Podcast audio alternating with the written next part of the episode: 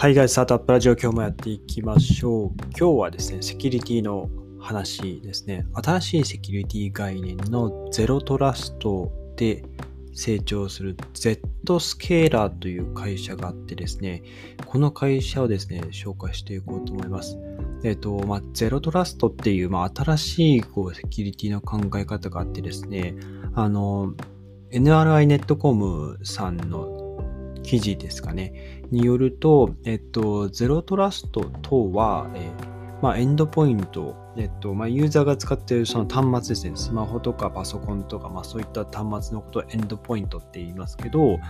このエンドポイントとサーバー間の通信をま暗号化しますよと。いうことと、す、えー、べ、てのユーザーや、デバイス、えー、接続元の、場所を、まあ信頼できないものとして捉えて、重要なこう情報資産とか、あとはシステムにアクセスするときには、まあ、そのアクセスが正しいかどうか、あとは安全性を検証することで、えー、マルウェア、えー、いわゆるその、まあ、パソコンとかに感染していって、そのウイルスが、えー、社内のシステムにこう、サーバーとかにアクセス、感染してしまって、あの、まあ、情報漏洩してしまうみたいなあの、ウイルスが、まあ、マルウェアっていうんですけども、まあ、こういったマルウェアな感染とか、えー、まあ、情報漏洩ですね、を防ぐ、まあ、セキュリティの新しい考え方のことだということでですね、あの、まあ、セキュリティに関してはですね、あの、えっと、いろいろ僕も、あの、勉強はしているところはあるんですけども、まあ、例えば、IDS、IPS っていう、IDS は侵入検知システム、IPS は不正防不正侵入防止システムとか、まあそういったものがあのセキュリティ界隈ではいろいろ話されるんですけども、あとはまあ普通に、あの、まあいろんなこうクラウドサービスあると思うんですけども、あの、いわゆるファイアボールですね、があったりですとか、えっ、と、あとはですね、確か、あの、WAF と呼ばれる WAF、WAF、Web アプリケーションファイアウォールという、あの何かしらこう Web アプリ、まあ、ブラウザ上で動く Web アプリの、えーまあ、脆弱性をこう、まあ、悪用した攻撃から、まあ、Web アプリを守れるこうセキュリティ対策の一つ、WAF っていうものもあったりしてですね、結構セキュリティいろんなこう、あのまあ、防御の対策があるんですけども、まあ、えハッカーの人たち、まあ、ないしは、えっと、そういった人たちとたち向かうホワイトハッカーっていう方たちもいらっしゃって、えー、まあ、そこのせめぎ合いですよね。あの、どうやって侵入をブロックするか、で、侵入された後どうやって検知するかっていうのを、えー、まあ、日々、いろんな会社、あのや、探してるわけですね。あの、僕が以前紹介したものだと、クラウドストライクというセキュリティの会社があって、こちらですね、あの、まあ、クラウドベースのセキュリティのシステムなんですけども、あの、攻撃されるたびに攻撃されたパターンを覚えてですね、あの、どんどんどんどんセキュリティが強くなっていく、学習していくっていう、えー、セキュリティソフトですね、を、まあ、提供しているクラウドスライクという会社もあったりしてですね、結構セキュリティ関連ですね、今非常にこう、いろんな顔、企業が厳しくなっているところで、あの、この Z スケーラーっていう会社ですね、え、展開しているのが、まあ、こちらもクラウドの、ね、アプリケーションらしいんですけども、 Zero Trust Exchange という、あ、製品があるみたいで、あの、まあ、要はですね、あの、まあ、ファイアウォールとか、いわゆる防火壁ですよね。あの、何かこう、サーバーとかに入ってくるものを、こう、まあ、一旦守る、その壁ですね、を作る代わりに、まあ、アクセス権を、まあ、管理するためのクラウドプラットフォームを作ったということで、あの、ちょっとイメージしづらいかと思うんですけども、あの、要はですね、まあ、ユーザーと何かしらそのアプリケーション、まあ、アプリケーションなので、例えば、まあ、Google ドライブとか、まあ、何でもいいんですけども、まあ、そのユーザーと Google ドライブの間に、えー、この Z スケーラーのゼロトラストエクスチェンジというものを、まあ、中間としてこう挟む。それを経由することで、あの、まあ、セキュリティを担保するっていうものらしいんですね。ユーザーとアプリケーション、もしくはアプリケーション同士を接続する場合ですね。えー、まあ、こういったところで、えっ、と、まあ、各ユーザー、このユーザーは、えー、ちゃんと登録されている正しいユーザーですねっていうのをちゃんとこう確認して、えー、セキュリティを担保しているというものを作っているそうです。まあ、これを支えているのが今ですね、あのまあ、世界中、えー、5大陸にまたがって150以上のデータセンターをこの Z スケーラーは持っているみたいなんですね。はい。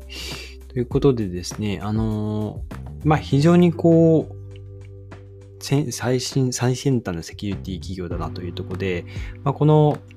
Z スケーラーを、えっと、立ち上げたチョードリーさんっていう方いらっしゃるんですけども、まあ、もともと IBM とかにも入ってらっしゃっていて、あの、まあ、若干こう、あ、Z スケーラー立ち上げる前に2社ぐらい、あの、会社を立ち上げているみたいなんですけども、あの、なんていうんですかね、今まで通りのそのネットワークを守るっていう考え方よりかは、その、まあ、アクセスする人たちを、まあ、こう、個別にこう守っていくみたいな、えー、ところで、えっと、まあ、よりこう守る場所を的確にしたっていうところですかね。あの、守るべきところを的確にして、その全体を守るよりかは、この部分部分だけを守っていけば、えー、セキュリティは安心ですよっていう、えー、考え方で、まあ、この Z スケーラーを作ったみたいですね。はい。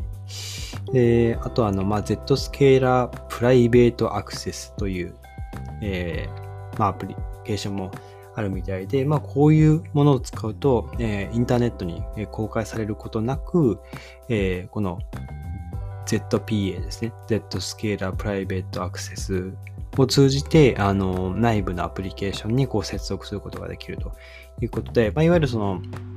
IP アドレスって呼ばれる、えーと、僕らがこうインターネットを使うときにどこから、まあ、いわゆるネットワーク上の住所ですね住所が IP アドレスなんですけどもその住所があの、まあ、外部に公開されないので、あの、